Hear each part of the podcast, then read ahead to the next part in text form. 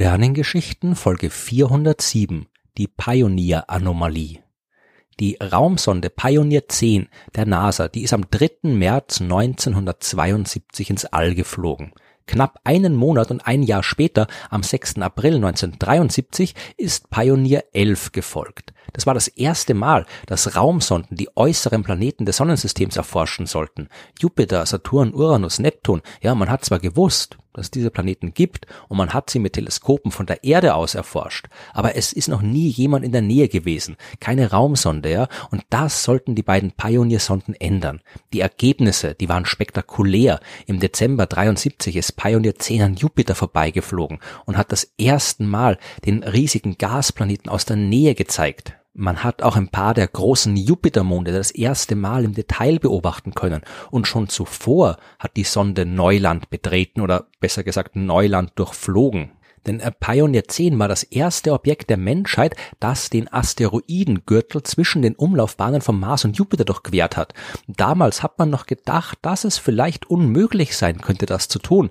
Man hat sich vorgestellt, dass da nicht nur jede Menge Asteroiden durch die Gegend fliegen, sondern vielleicht auch jede Menge Staub, der so dicht sein könnte, dass die Sonde und ihre Instrumente dabei beschädigt werden. Heute wissen wir, dass das nicht stimmt und dass zwischen den Asteroiden des Asteroidengürtels enorm viel Platz ist. Man müsste sich da schon aktiv anstrengen, wenn man einem Asteroid in die Quere kommen will und auch der Staub ist kein Problem. Und deswegen konnte dann ein Jahr nach Pioneer 10 auch Pioneer 11 ins All starten. Man hat die baugleiche Sonde noch zurückgehalten, um abzuwarten, ob Pioneer 10 den Flug durch den Asteroidengürtel auch wirklich überlebt. Pioneer 10 ist äh, weitergeflogen, hat die Bahn des Saturn gekreuzt, die Bahn des Neptun, die Bahn des Uranus, die Planeten selbst dabei aber nicht erforscht, denn die waren beim Vorbeiflug zu weit entfernt. Pioneer 11, die war aber darauf ausgelegt, nicht nur ebenfalls den Jupiter aus der Nähe zu betrachten, sondern auch am Saturn vorbeizufliegen. Das ist 1974 passiert, beziehungsweise 1979 beim Saturn. Beide Sonden sind weiter hinausgeflogen ins äußere Sonnensystem, um die Bedingungen dort auch mal das erste Mal zu erforschen. Der Kontakt mit Pioneer 11, der ist im November 1995 abgebrochen.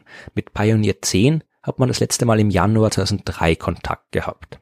Die beiden Sonden, die haben aber nicht nur unser Wissen über das äußere Sonnensystem erweitert, sondern auch selbst für ein Rätsel gesorgt, das den Namen Pioneer-Anomalie bekommen hat.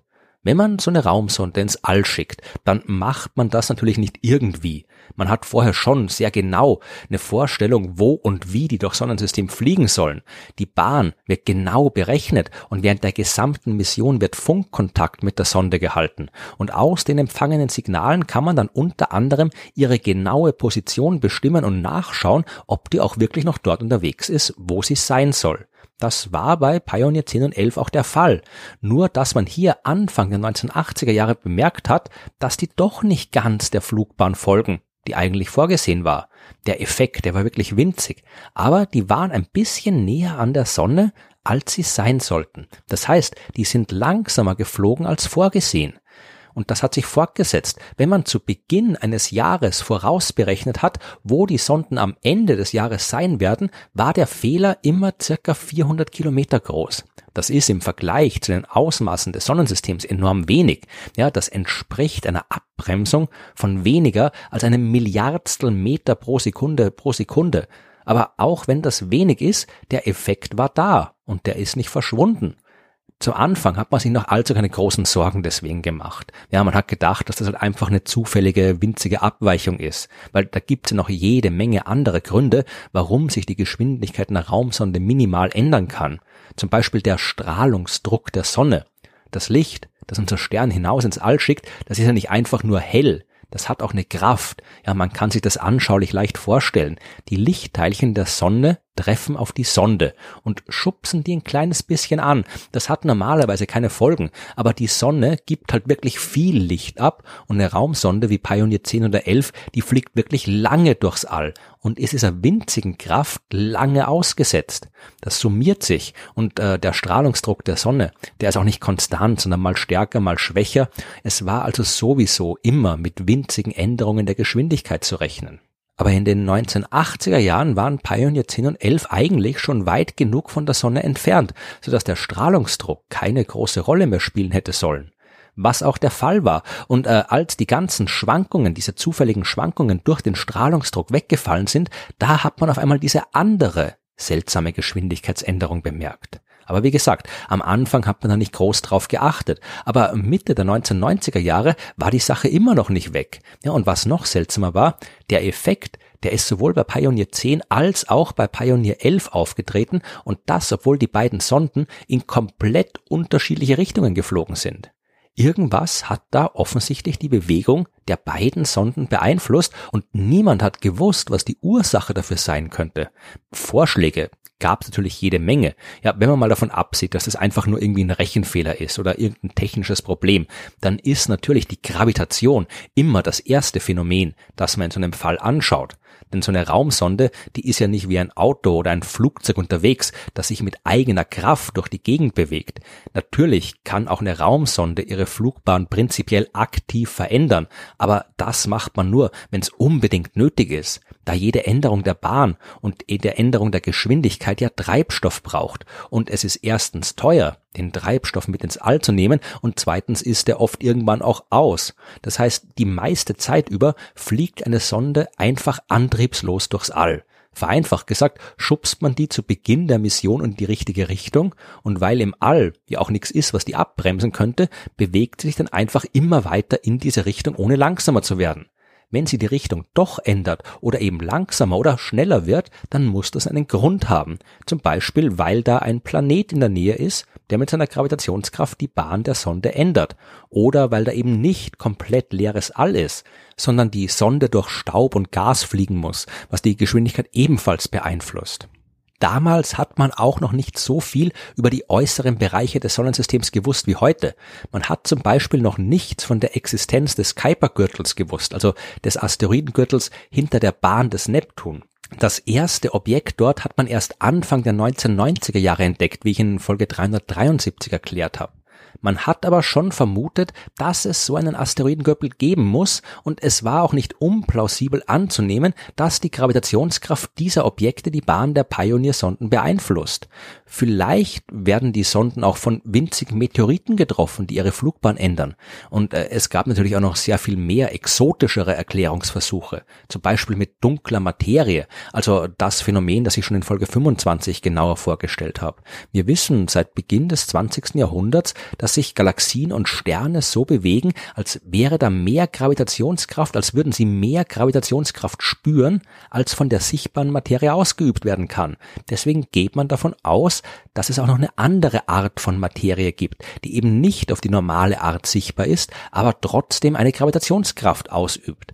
Diese Materie, die könnte aus noch unentdeckten Elementarteilchen bestehen, die sich in großen Wolken überall im Universum befinden, auch im Sonnensystem und da könnten die die Pioneer-Sonden beeinflussen.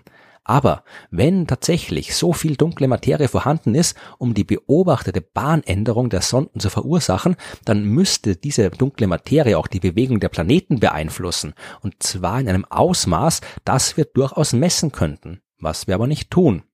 Man hat auch die Ausdehnung des Universums selbst für die Pioneer-Anomalie verantwortlich gemacht. Man hat vermutet, dass irgendwelche seltsamen Effekte dazu führen, dass die Zeit für die Pioneer-Sonden ein bisschen anders abläuft als für die Messinstrumente auf der Erde. Man hat darüber nachgedacht, ob vielleicht unsere Beschreibung der Gravitation überhaupt grundlegend fehlerhaft ist und wir eine neue Theorie benötigen, um die Bewegung der Pioneer-Sonden korrekt zu beschreiben.